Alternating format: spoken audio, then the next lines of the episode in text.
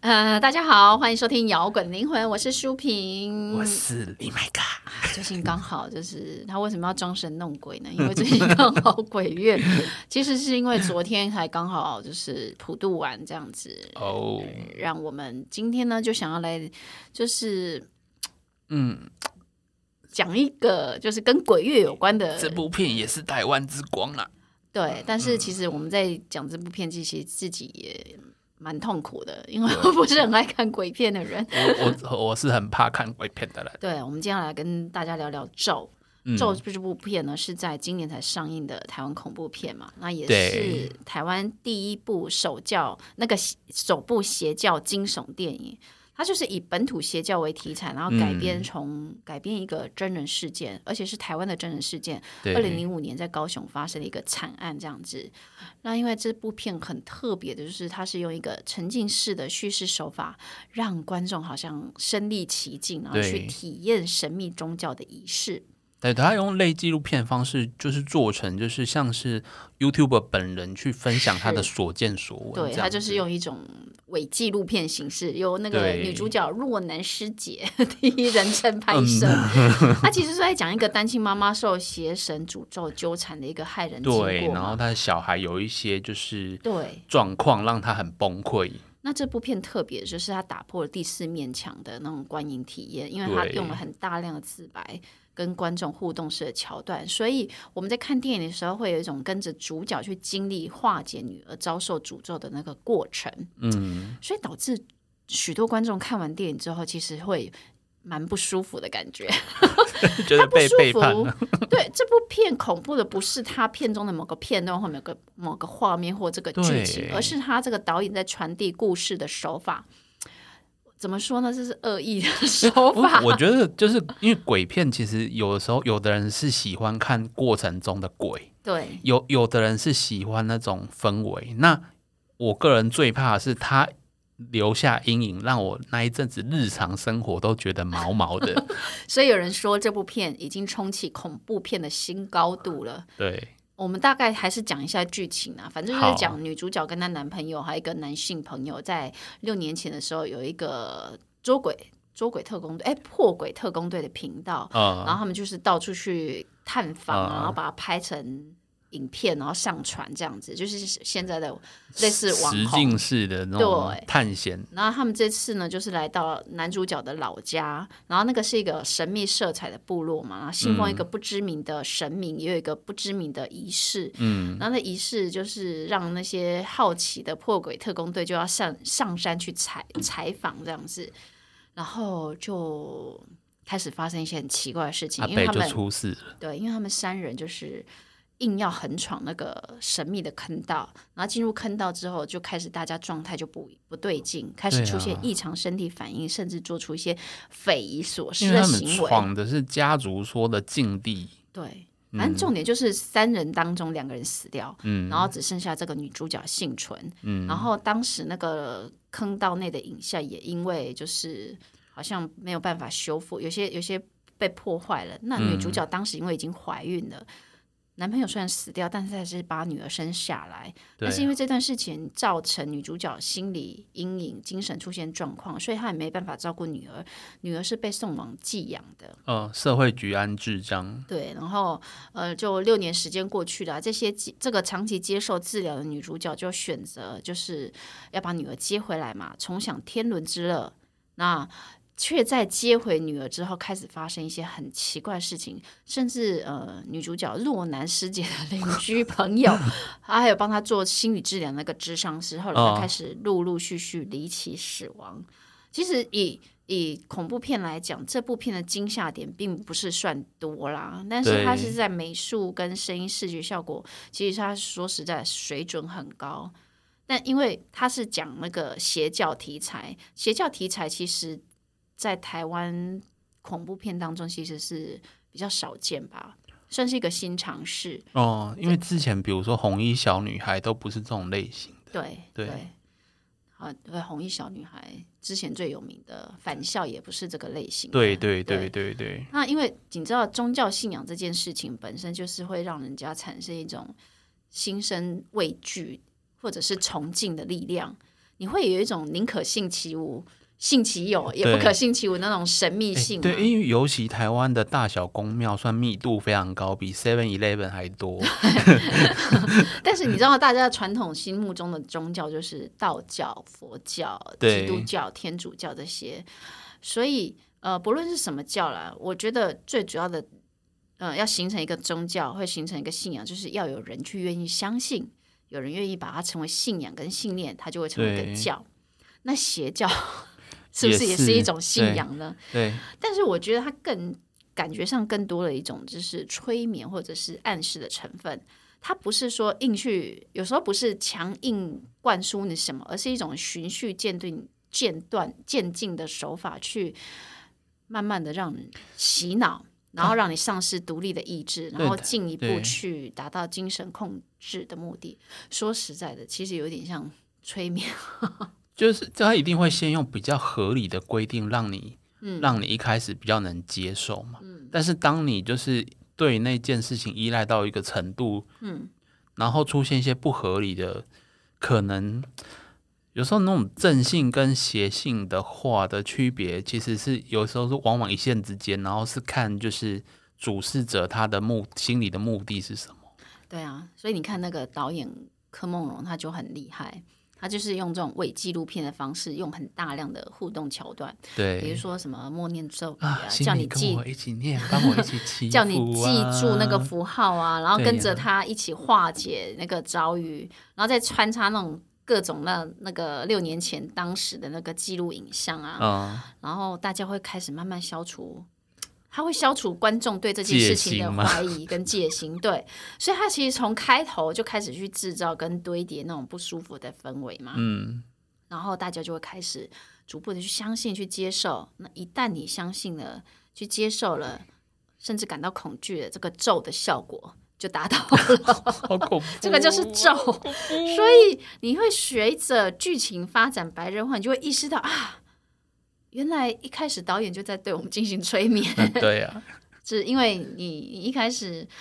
一开始他就开始不跟你解释祝福的对的意义吗？然后我们就会自然而然就跟着念一遍又一遍的口号，甚至比有些人可能会比比手跟着比手势。啊、对，虽然有些人即使你表面上说我不相信，但其实心理上你已心经里被可能也各自在被想暗这示件事情了。心理上已经被对暗示我是会相信这件事情 了。我我觉得他一句话就让我马上对他起疑。他一开始就说：“请大家一起跟我记清楚这个符号。” 我就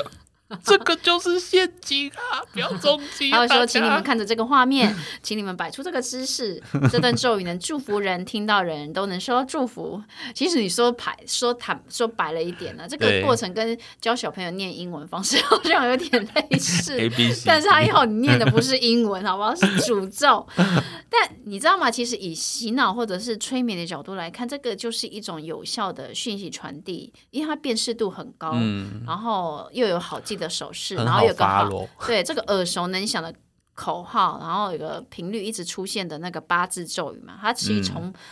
这部片开始就一路贯穿到片尾。对啊，嗯因为这个里面讲的咒语“活佛修一心”，，补习班。重点试题点对对对，它就嗯对一直不断的被不同的人讲出来，不同的音调、不同时间，然后把它讲出来这样子，所以这个八个字就会一直反反复复一遍又一遍的对，推送到你的耳朵里面。那其实你从心理学、从催眠的角度来看，然后就是这个就是同时间已经帮现场的观众完成了一种听觉、视觉定苗的那种作用，因为这些声音画面不断的在剧中，而且在短短的两个小时内一直大量大量的出现。绝对会让你非常非常的印象深刻，直到你对八字咒语朗朗上口的时候，他才告诉你：“对不起，我骗了你们。” Sorry，然后你看这是不是恶意满满的结局？对，对啊，越认真看的人就越瞎，你就会害怕到不行。对，这所以嗯这个为什么会把恐怖片推到新高度？这个高度 太高了。对，所以如果啊心智能力比较弱的人呢、就会受到影响哦。而且你知道他到最后不是还没有完吗？就是最后画面切到女主角之后，因为那个女主角为了救女儿一命，就来到那个大黑佛母神像前嘛。对，啊然后他一开始不是说那大黑佛母绝对不能露出露出那个面目，他还让他露出，对，然后最后一句就是让他露出那个那个大黑佛母的面相。看到这边，应该蛮多人会想骂脏话的。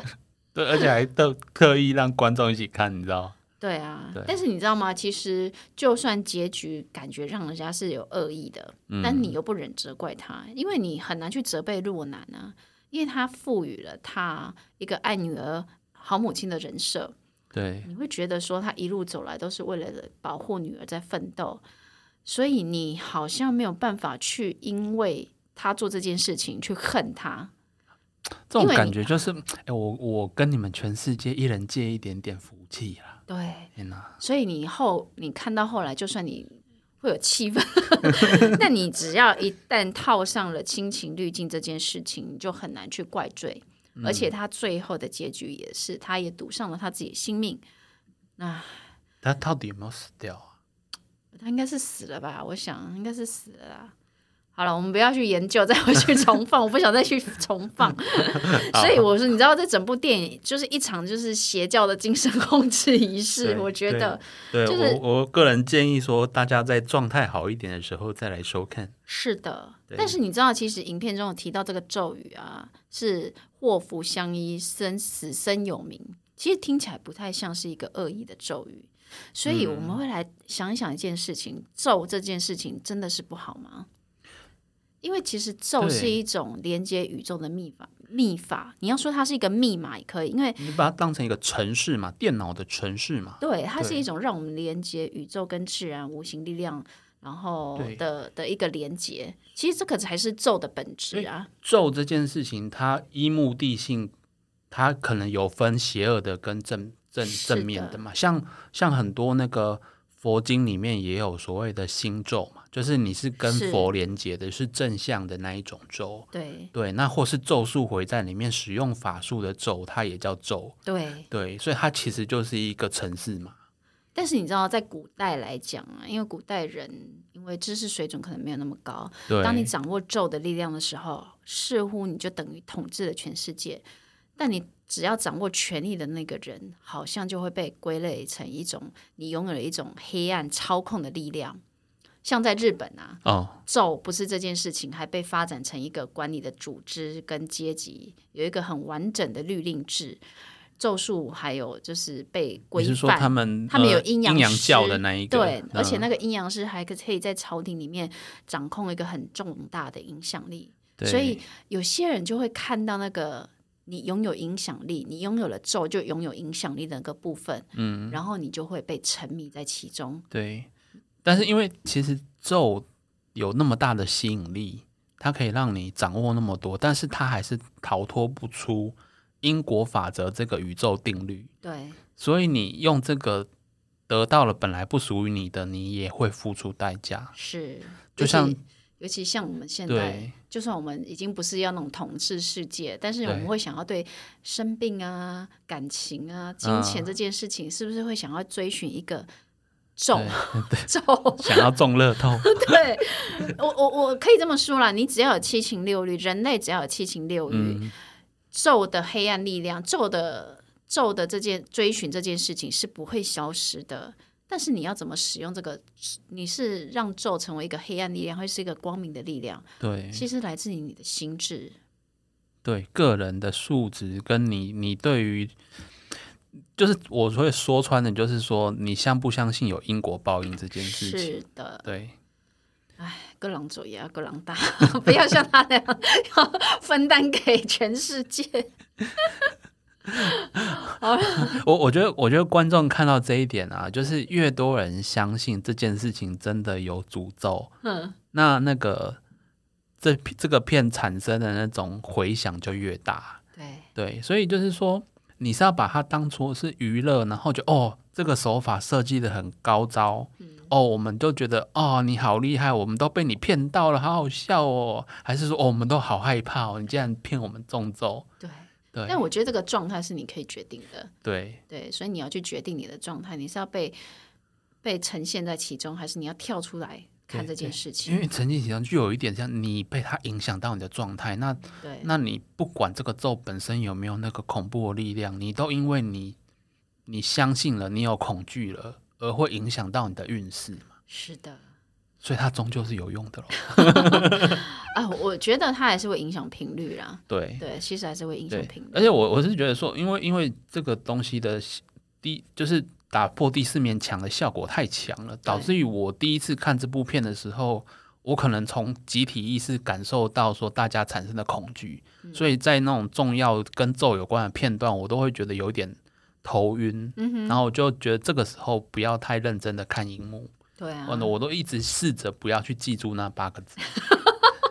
对，那我们今天一直讨论这件事对，情，没关系，我好我好没有记住那我们八个字，我记住的是 “Om Mami 八美红”，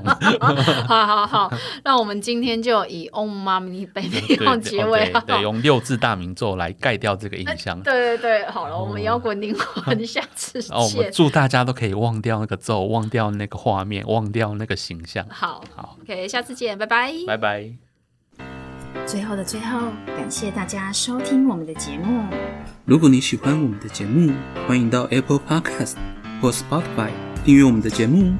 也别忘了给我们五星评分、留言鼓励哦。五星五星。明天又是上班日啦，让我们大家一起坚强的面对吧。我我们下周见。